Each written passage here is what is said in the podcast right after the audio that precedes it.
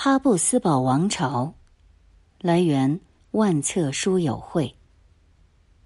青年维也纳。说起哈布斯堡家族，那可是非同一般。他曾是欧洲历史上影响力最大、统治地域最广、地位最显赫的贵族世家。这个家族在十一世纪初兴起，曾经拥有奥地利公爵。大公、皇帝、匈牙利国王、波西米亚国王、西班牙国王等许多君主头衔，更曾在数百年中占据神圣罗马帝国皇帝宝座，统治着跨语言、跨民族的大半个欧洲。可以这么说，如果不了解哈布斯堡王朝的历史，就没法真正了解中世纪和近代欧洲史。以往提及哈布斯堡，人们往往认为它既是现存的中欧各国的摇篮，又是他们的牢笼。人们常说，奥匈帝国内部的民族矛盾是他在一战中解体的必然原因。比如丘吉尔就说过，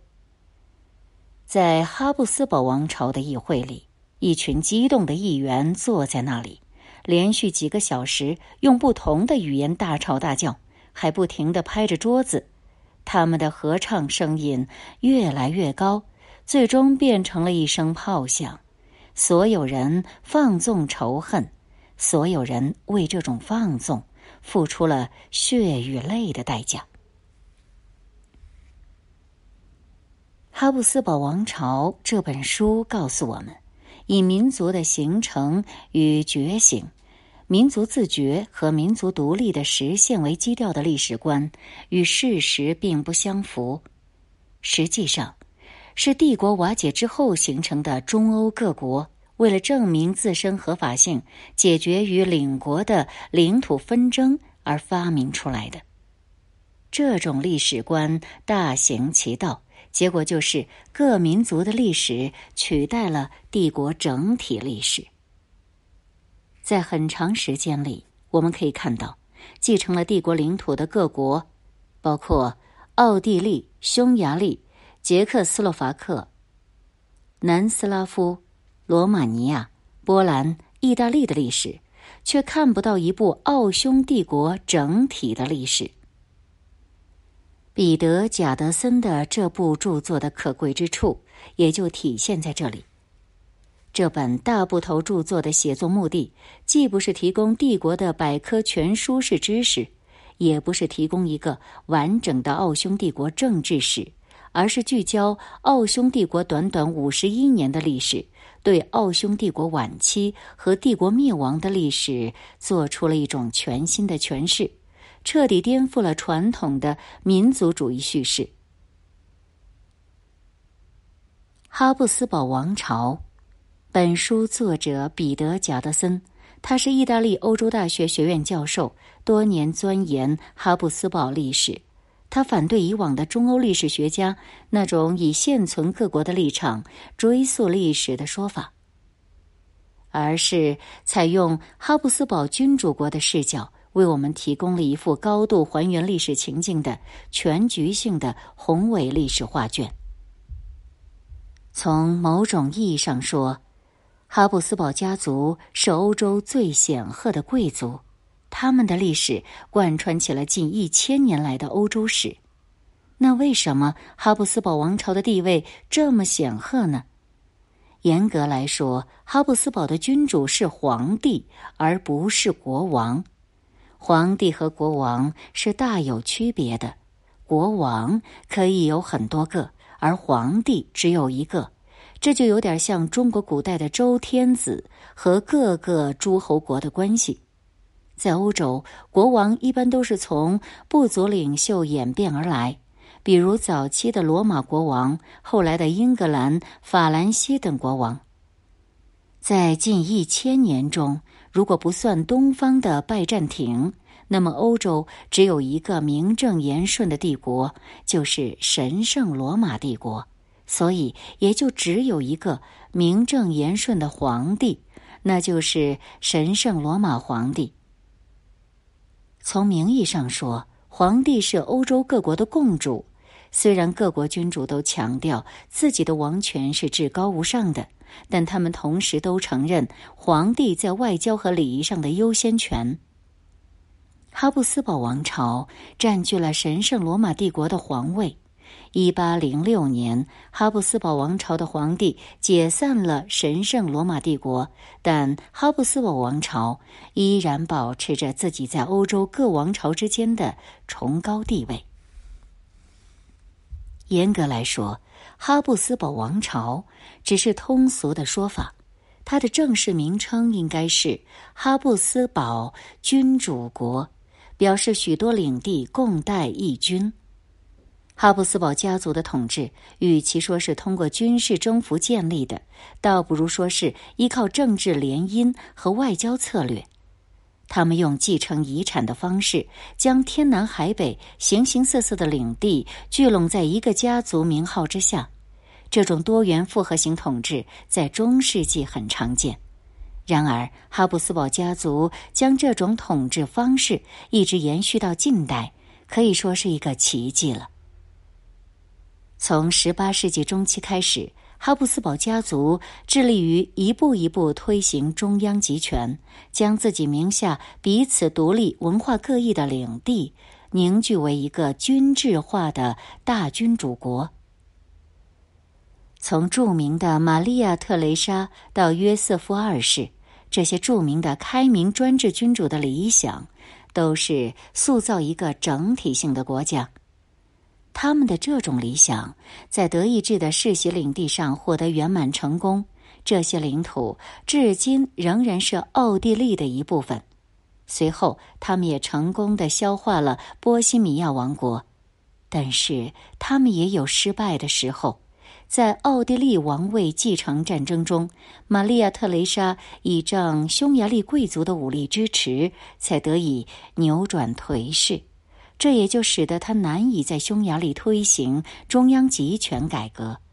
而这个问题在他的后代手中同样没有解决。进入十九世纪，在欧洲的其他地区，法兰西、普鲁士等民族国家兴起，他们爆发出强大的动员力量，使得仍然采用古典方式统治的哈布斯堡备受冲击。在拿破仑的胁迫下。延续千年的神圣罗马帝国被迫解散了，哈布斯堡家族改称奥地利皇帝，在残余领土上重整河山。一八六七年，奥地利遭受了两次战争失败，也就是意大利战争和普奥战争。当时的皇帝不得不跟匈牙利达成协议，同意给匈牙利极大的自治权。二元联邦的奥匈帝国随之诞生。由于这些历史原因，造成匈牙利拥有自治权，是帝国内部矛盾一个很重要的原因。在此后的四十年中，奥匈帝国快速发展，它的国民生产总值的增速高于英国、德国和法国。帝国内部的市场把奥地利、波西米亚和匈牙利前所未有的联系在一起。他们各司其职。波西米亚的重工业举世闻名，奥地利地区的轻工业发达，而匈牙利则负责农业和食品工业，用现代农业技术供养着整个帝国，并有余力出口到全欧洲。同样迅速发展的还有城市化。尤其是维也纳和布达佩斯。维也纳在战前是名副其实的多元化大都市，而布达佩斯是世界上第二个有地铁的大都市。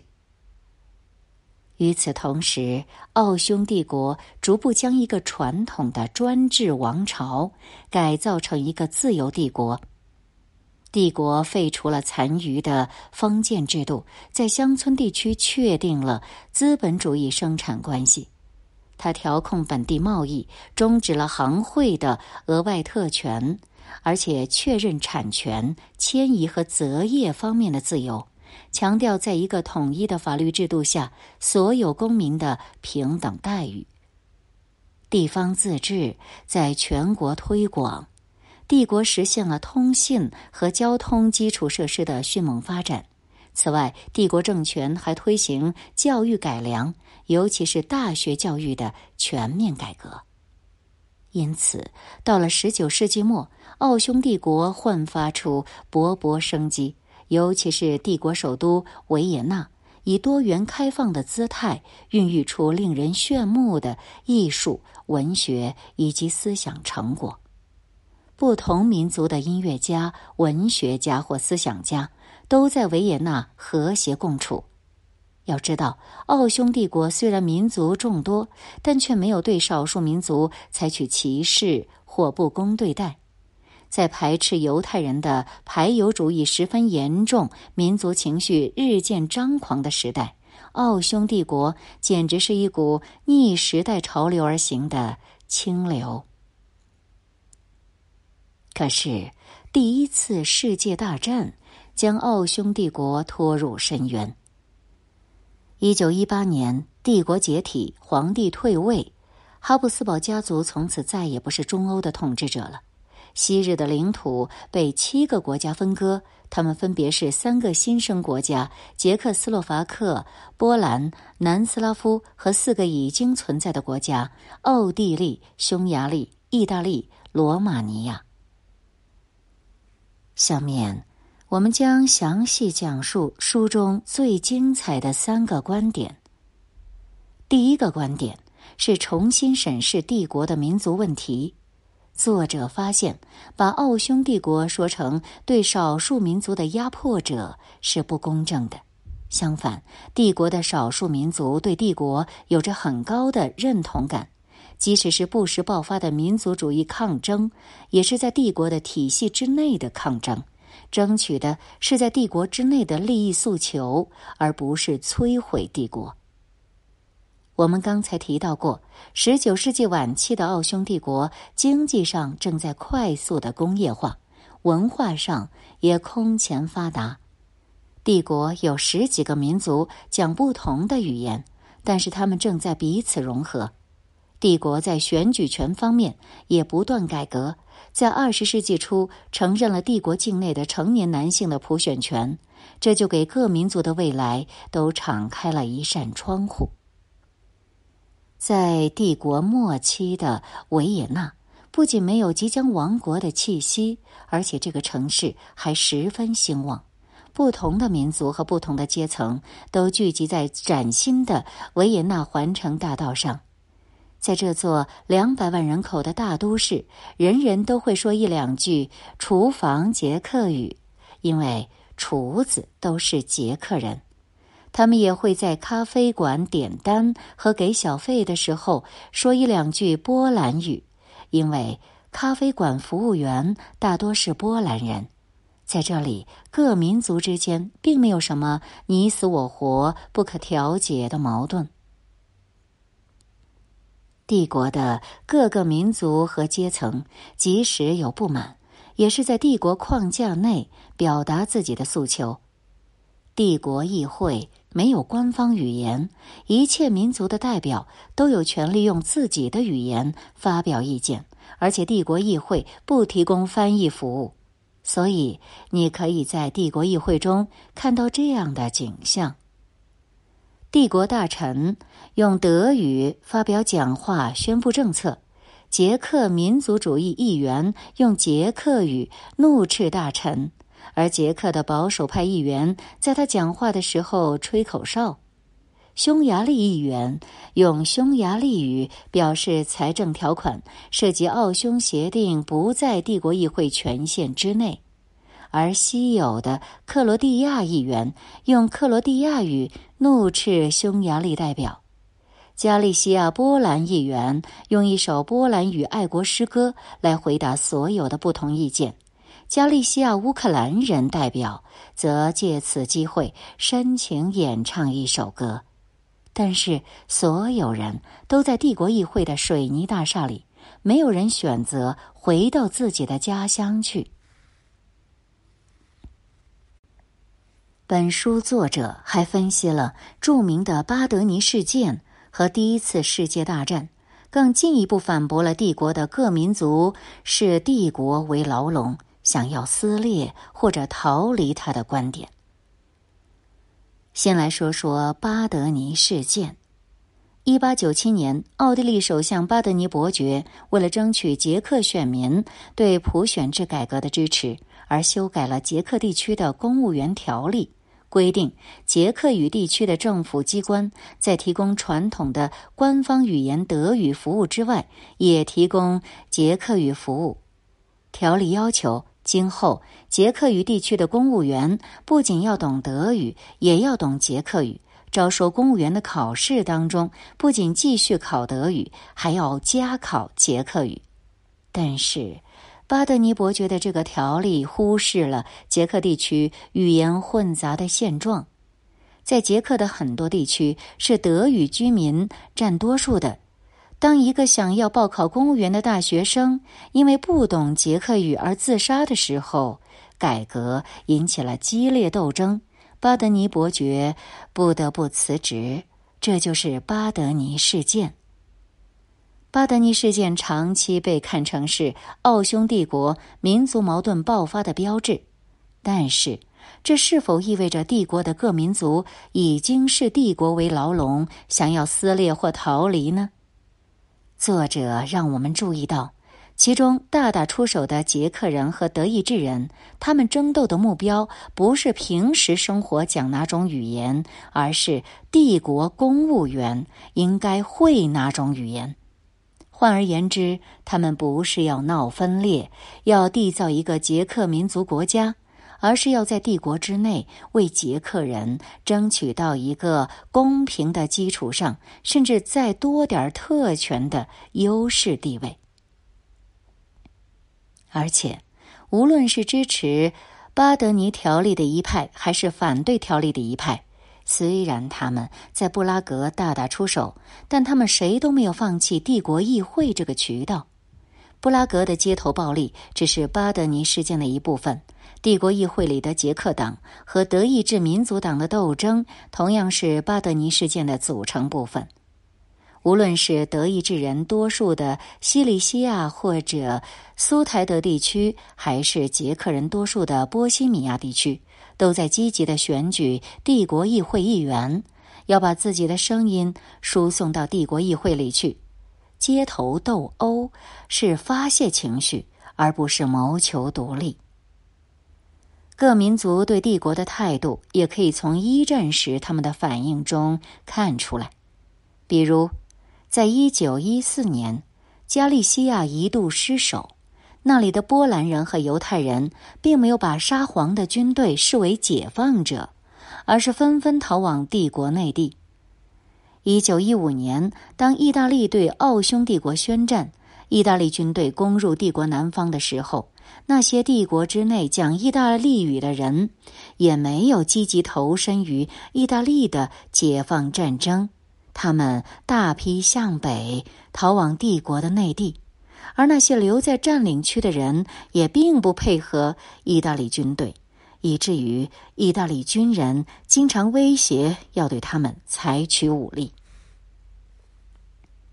当帝国收复加利西亚的时候，很多辗转于帝国各地的难民收容所的加利西亚人又回到了他们的故土。而他们在维也纳的两个最大群体——帝国议会里的波兰民族党和咖啡馆里的波兰人服务员，则一直留在维也纳，直到帝国的最后时刻。从以上事实可以看出，奥匈帝国实际上保持着自己的生命力。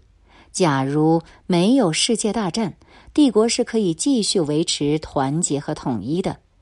帝国灭亡是帝国陷入世界大战的结果，而不是其自身民族矛盾爆发的结果。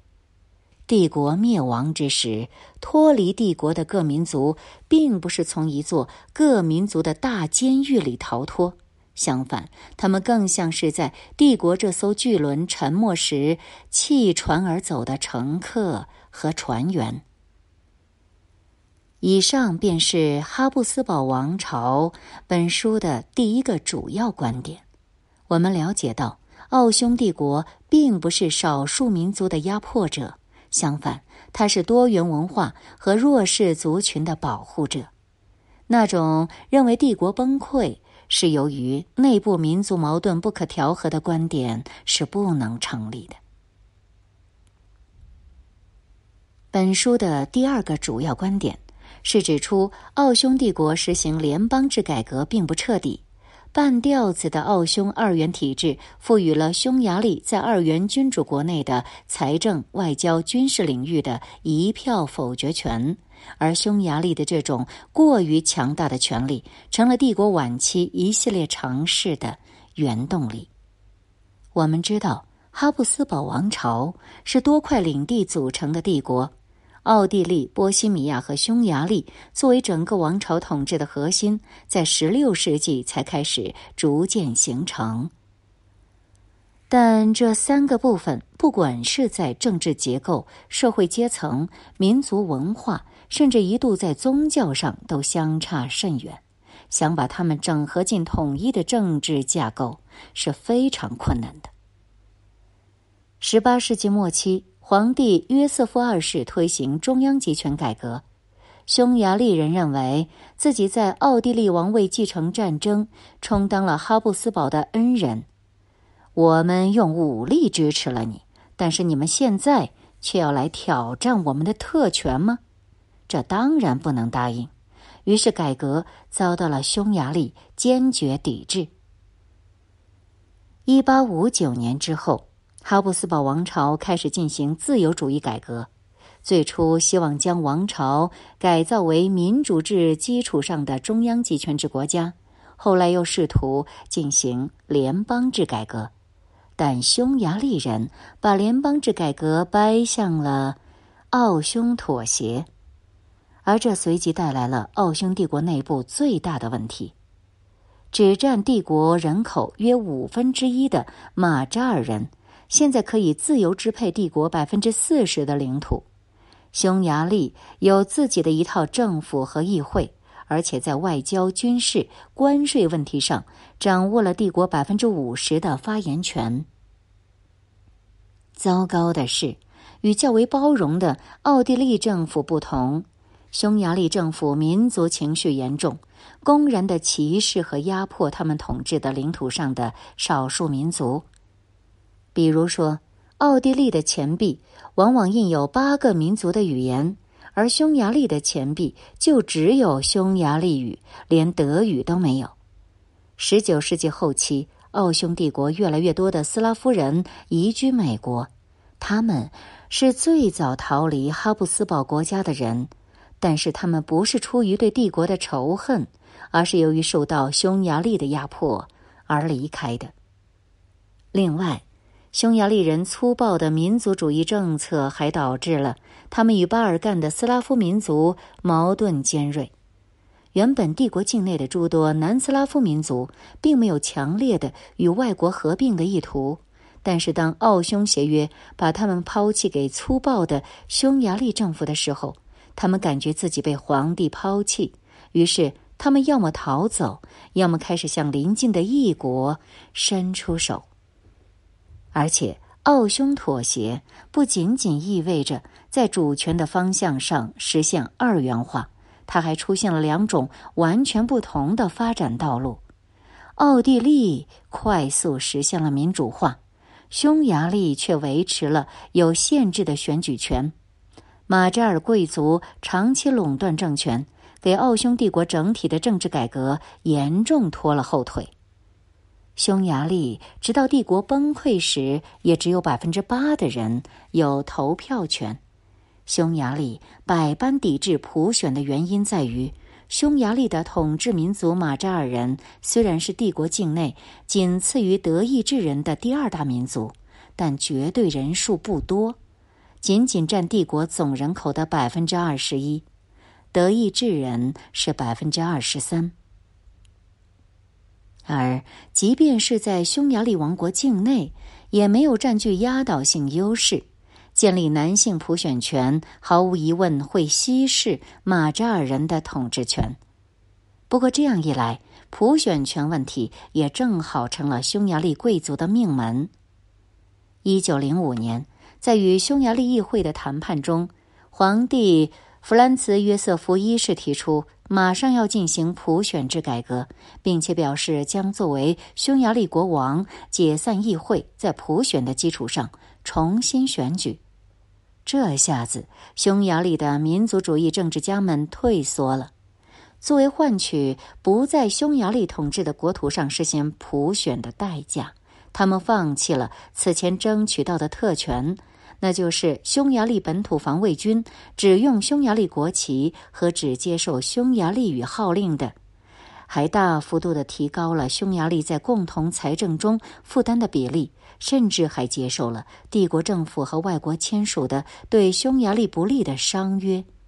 这次交涉以维也纳大获全胜告终。此后，每当匈牙利想要闹事的时候，维也纳就宣布要普选。匈牙利的民族主义者其实也清楚，自己闹归闹，但离不开帝国。一旦帝国不存在，自己根本无力在强大的德国和俄国面前捍卫如此广阔的领土。可见，哈布斯堡王朝能够通过这种方式逼退匈牙利贵族。在一九一零年代，老皇帝弗朗茨约瑟夫已经年过八十。皇储弗朗茨斐迪南大公反对匈牙利马扎尔人特权，他打算将来同斯拉夫人达成妥协，建立三元帝国。可以合理的设想，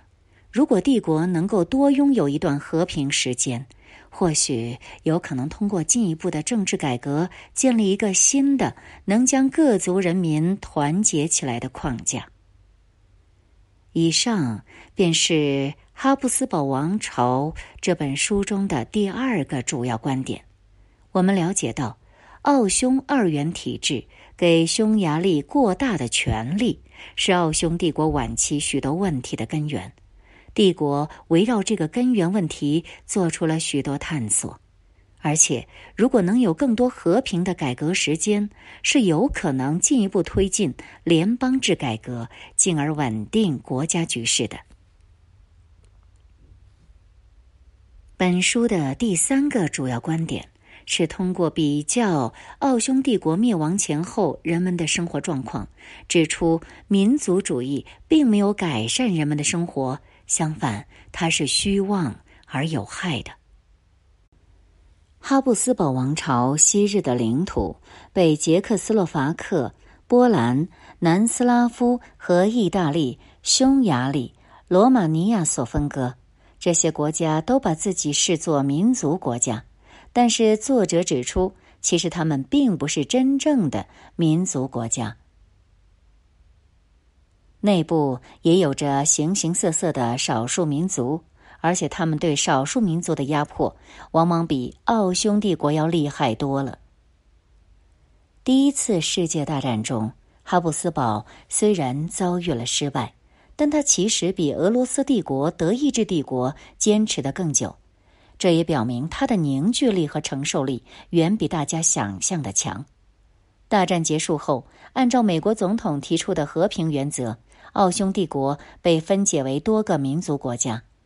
值得注意的是，分解奥匈帝国并不是以美国为代表的协约国的最初目的。这个建议一直到战争后期才获得支持。当初就有不少人认为，奥匈帝国的解体不但对解决当地的民族问题没有帮助，反而会让这个地区局势更不稳定。后来，这些预见得到印证。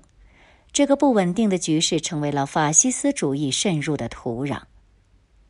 而帝国最后时刻里，人们因为帝国无力再保证他们基本的生存所需，无力提供最基本的公共服务，而抛弃了帝国。到一九一八年下半年，帝国的社会实际上已经崩溃瓦解，人们被迫自己组织起来，尽可能的自救。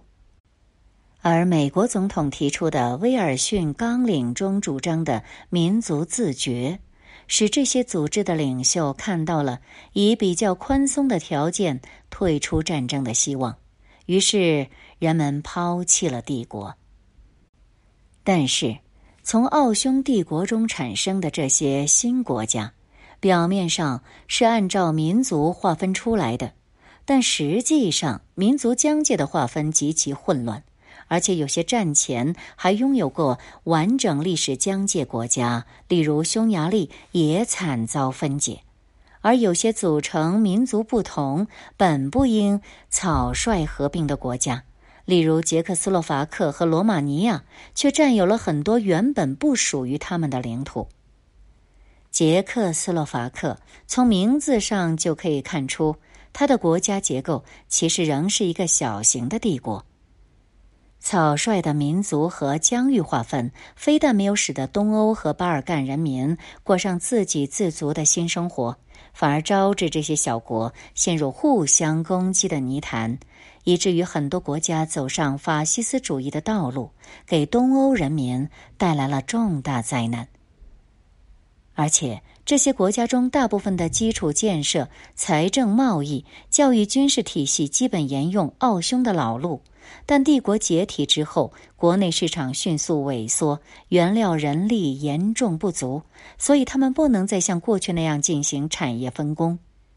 虽然交通和通讯设施这些便利条件仍然存在，但因为政治上的敌对和高额的关税壁垒，他们难以发挥原有的作用。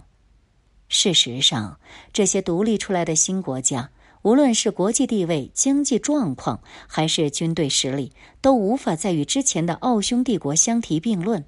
有些国家人民的生活水平甚至远远低于奥匈帝国时代。可以想象，如果不是一战爆发，波兰人民、克罗地亚人民和奥地利、匈牙利人民还会在共同市场和议会君主制下生活在一起。这可比分成一堆互相仇恨的小国在二战里被血洗要好得多了。以上便是本书的第三个主要观点。我们了解到，统一的。多民族的哈布斯堡君主国是各少数民族的保护者，而帝国分裂和民族独立却让这些民族普遍遭殃。这一点尤其发人深省。通过这本书，我们认识到，哈布斯堡家族的统治下的奥匈帝国其实有着很强的自我修复能力。通过一系列的政治改革。哈布斯堡深刻地推动了中欧各民族的现代化进程，给予弱小民族保护，并鼓励各民族发展自身的文化，造就了经济和文化上的繁荣。王朝多元的统治方式看上去陈旧过时，其实却为多国家联邦制提供了一个难得的先例。可以说，尽管存在种种缺陷。哈布斯堡的历史仍然为今日的欧盟提供了可贵的经验和教训。这样一个曾经辉煌、如今已成往事的国家，并不能简单的用守旧、落后来加以评判。